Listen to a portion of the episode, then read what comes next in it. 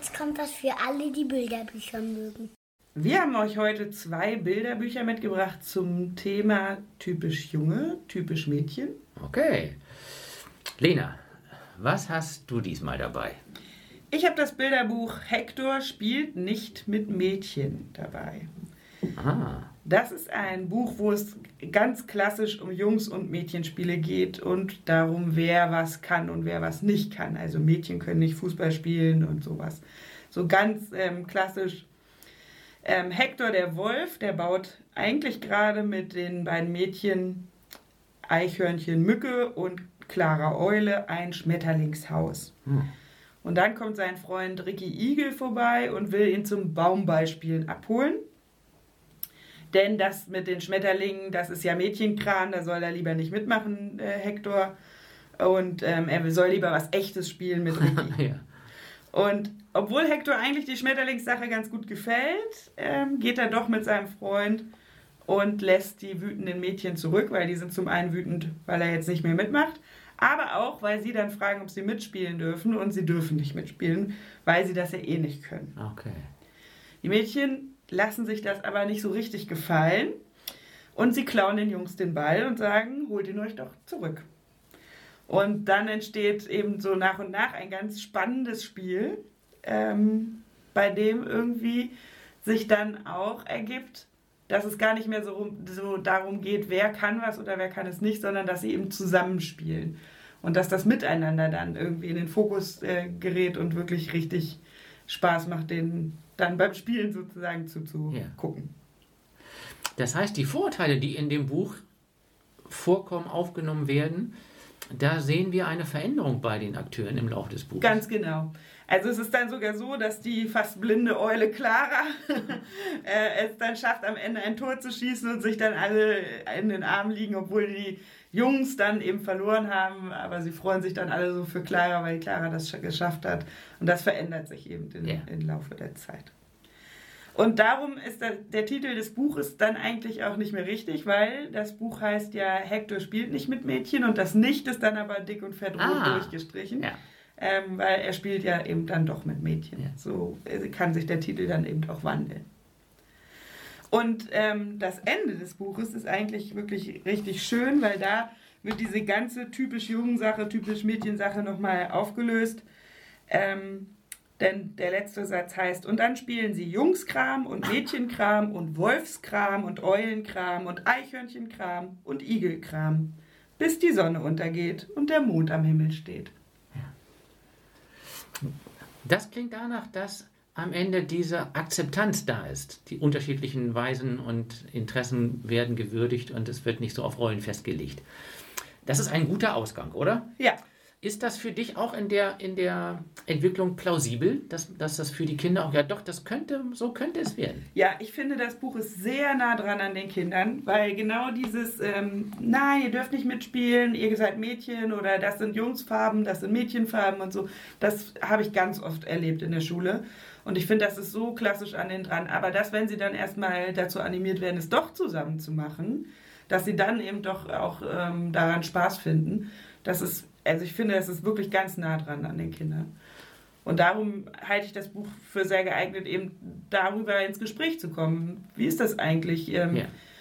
ja, gibt es diese klassischen Jungs-Sachen, gibt es klassische Mädchensachen? Und ich könnte mir gut vorstellen, zum Beispiel auch Bilder mitzubringen, vielleicht von einem Balletttänzer oder einer Polizistin oder so, dass man dann eben auch über solche Bilder ähm, mal ins Gespräch kommt. Was ist eigentlich klassisch Mädchen, klassisch Jungs und dass, es, dass diese Grenzen eigentlich aufgelöst sind, sondern dass wir eben klassisch Mensch sind. Ja. Das heißt, durch Bezüge aus der realen Lebenswelt das nochmal für die Kinder übertragbar machen und Entdeckungen machen können, wie es um sie herum ist. Ja, genau.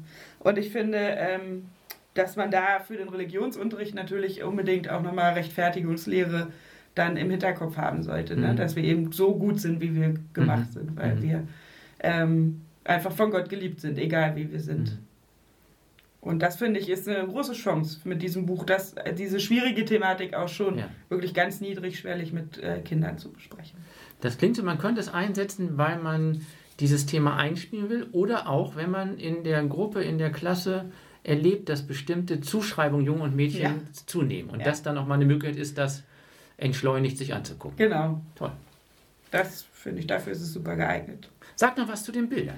Ja, ganz großformatig, auch wieder über die Doppelseite, ganz bunte Bilder, ähm, kindgerecht und ansprechend, eben mit diesen Tierkindern, ähm, die wirklich auch niedlich gezeichnet sind.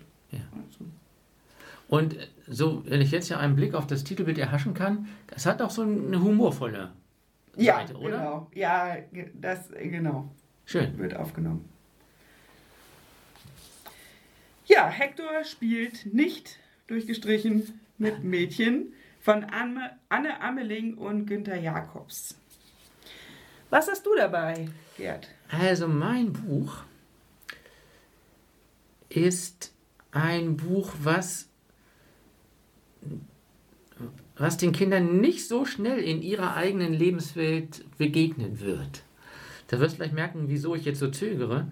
Es ist ein wunderbar poetisch märchenhaftes Buch, ähm, vielfach auch mit Preisen versehen, sehr nachvollziehbar ähm, und handelt im Grunde von drei Hauptpersonen. Julian, Wie heißt es denn überhaupt? jetzt kommt jetzt. Julian, seine Oma und Meerjungfrau. Deswegen heißt es auch, Julian ist eine Meerjungfrau.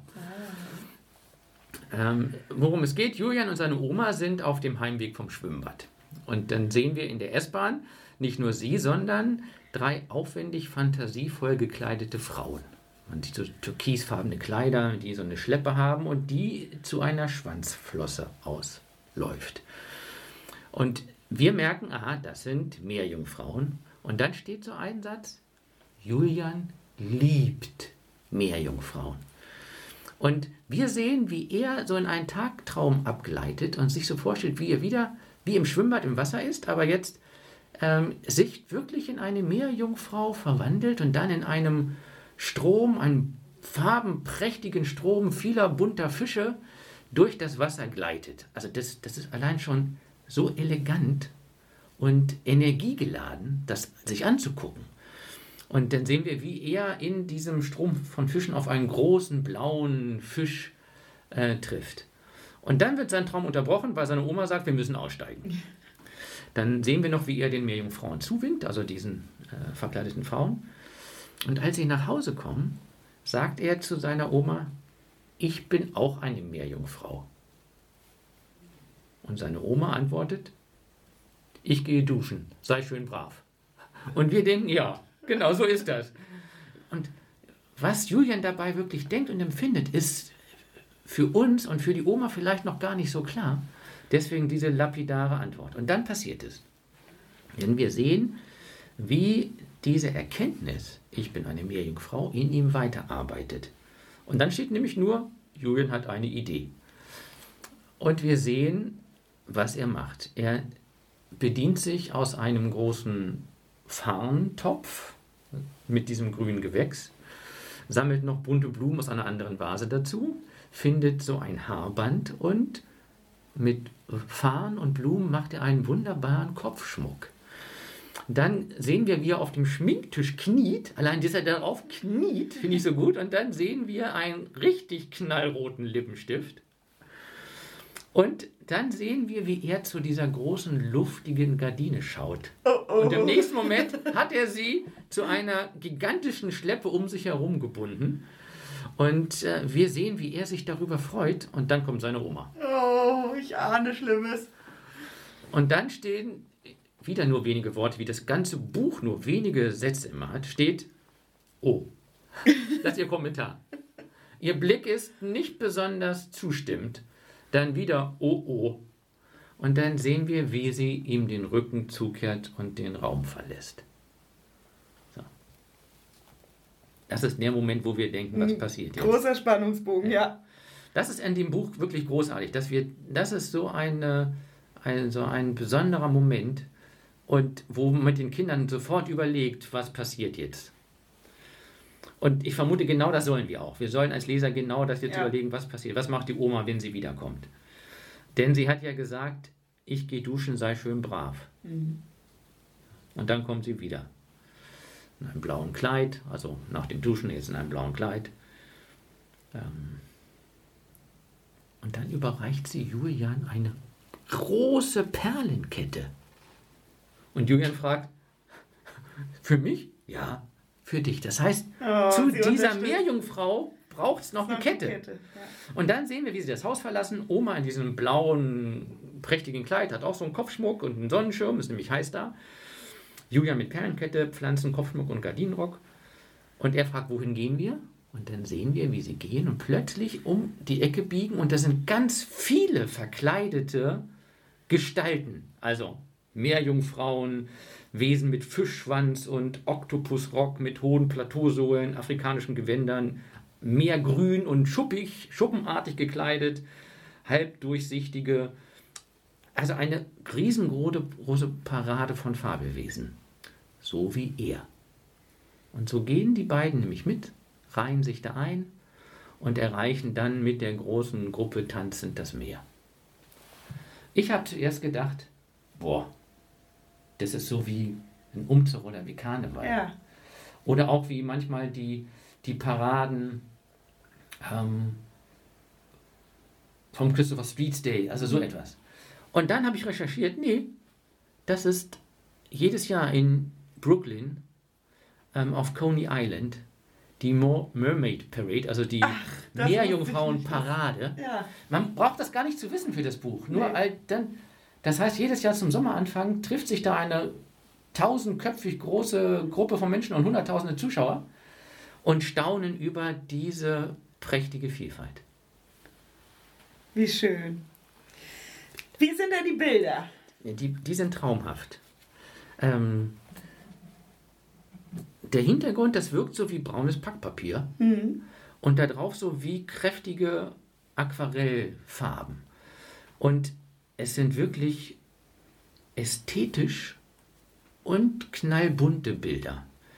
Ähm, die, also die guckt man sich so gerne allein schon wie, wie der Kopfschmuck von Julian ist. Dieses Farnkraut und diese äh, die Blumen, das ist wirklich so ansprechend, im besten Sinne schön, dass man Lust hat, was Schönes zu machen. Und wenn man dann das ein paar Mal guckt, man kann das nämlich sich zigmal angucken, dann entdeckt man, warte mal, der große blaue Fisch, den er im Traum gesehen hat, der hat dasselbe Muster wie nachher die Oma mit ihrem blauen Kleid. Tatsächlich. Und warte mal, die drei Meerjungfrauen aus der S-Bahn, hey, die treffen sie nachher wieder. Auf der Parade. Ja. ja. Also, ähm, und am Anfang gibt es ja die Schwimmbadszene, da sieht man so die Oma und Julian und noch ein paar andere Frauen. Und am Ende, auf dem Cover, sieht man dieselbe Szene nochmal, nur jetzt sind alle Meerjungfrauen und schwimmen da im Wasser. Also diese Entdeckungen sind auch nochmal schön und unterstreichen dieses Lebensgefühl. Ähm, und was dann natürlich irgendwann einem fast nicht mehr auffällt, dass alle Personen in dem Buch brauner, schwarzer Hautfarbe sind. Das ja die wenigsten Bilderbücher, die wir haben, Ja. da ist das so. Hier ist das so völlig natürlich normal. Das Ähm, ist aber toll, weil es für Kinder, äh, die eben sonst immer in der Minderheit sind in unseren Gruppen, äh, eine tolle Identifikationsfigur einfach Ja. auch ist. Ne? Ja. Und natürlich, wenn man dann überlegt, ähm, haben wir zwei Hauptfiguren. Julian, der diese innere Entdeckung macht. Ich bin eine Meerjungfrau. Und an dieser Leidenschaft bleibt. Und dieses Verkleiden ausprobiert. Das ist schon toll. Dass, und das, wir merken, dass es für Julian wirklich so eine, eine große Art von wunderbarer Entdeckung für ihn ist. Und ganz ehrlich, diese Oma. Ja, das Also. ist toll. Oh, oh, ist der erste Eindruck. Und dann nicht nur, dass sie es zulässt, sondern dass sie mit der Perlenkette das unterstützt und den Moment nutzt. Ja. Hey, ist es gerade Parade? Ja. Wir ja, gehen dahin. Ja, wirklich. Das Und Julian etwas ermöglicht. So, und da habe ich gedacht, oh ja, so eine Oma wünsche ich allen. Allen Kindern, die nicht so sind, wie man normalerweise denkt, dass sie sein sollen, sondern die was bei sich spüren, was anders ist und das ausprobieren können.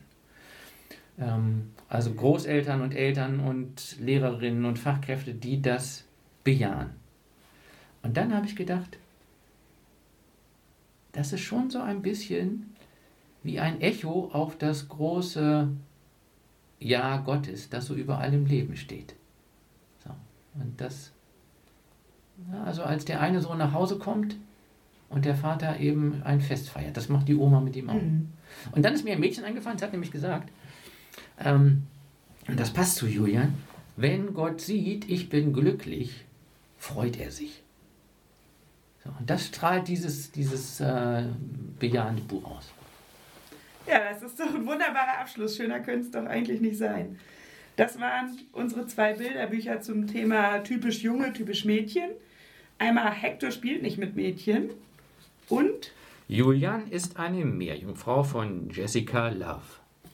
wir haben euch, weil das Thema ja vielleicht für viele noch ein bisschen neuer ist, diesmal auf unserer Homepage nicht nur diese beiden Bibliografien äh, hochgeladen, sondern auch noch eine Liste mit weiteren Bilderbüchern zum Thema typisch Junge, typisch Mädchen oder eben nicht typisch Junge, typisch Mädchen. Ähm, stöbert doch da auch noch mal rein. Ihr findet das alles wieder unter www.rpi-lockum.de. Tschüss, bis zum nächsten Mal.